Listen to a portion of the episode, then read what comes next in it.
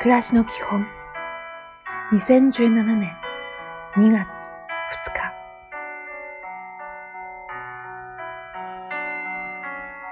おはよう。朝起きたらまずは窓を開け部屋の空気を入れ替えて深呼吸しましょう。たくさん吸ってたくさん吐き出しましょう。体の隅々まで酸素が行き届くように。イメージします。頭がすっきりするでしょう。今日も丁寧に。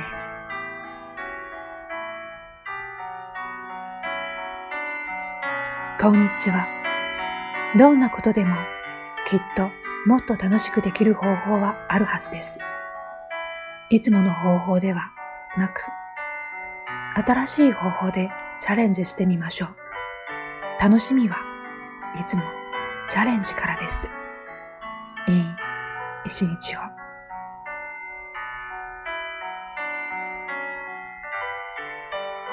おやすみなさい。響きに嬉しいことを想像しながら眠りましょう。嬉しくて思わず笑顔になることを考えます。嫌なことは忘れてしまいましょう。今日もお疲れ様でした。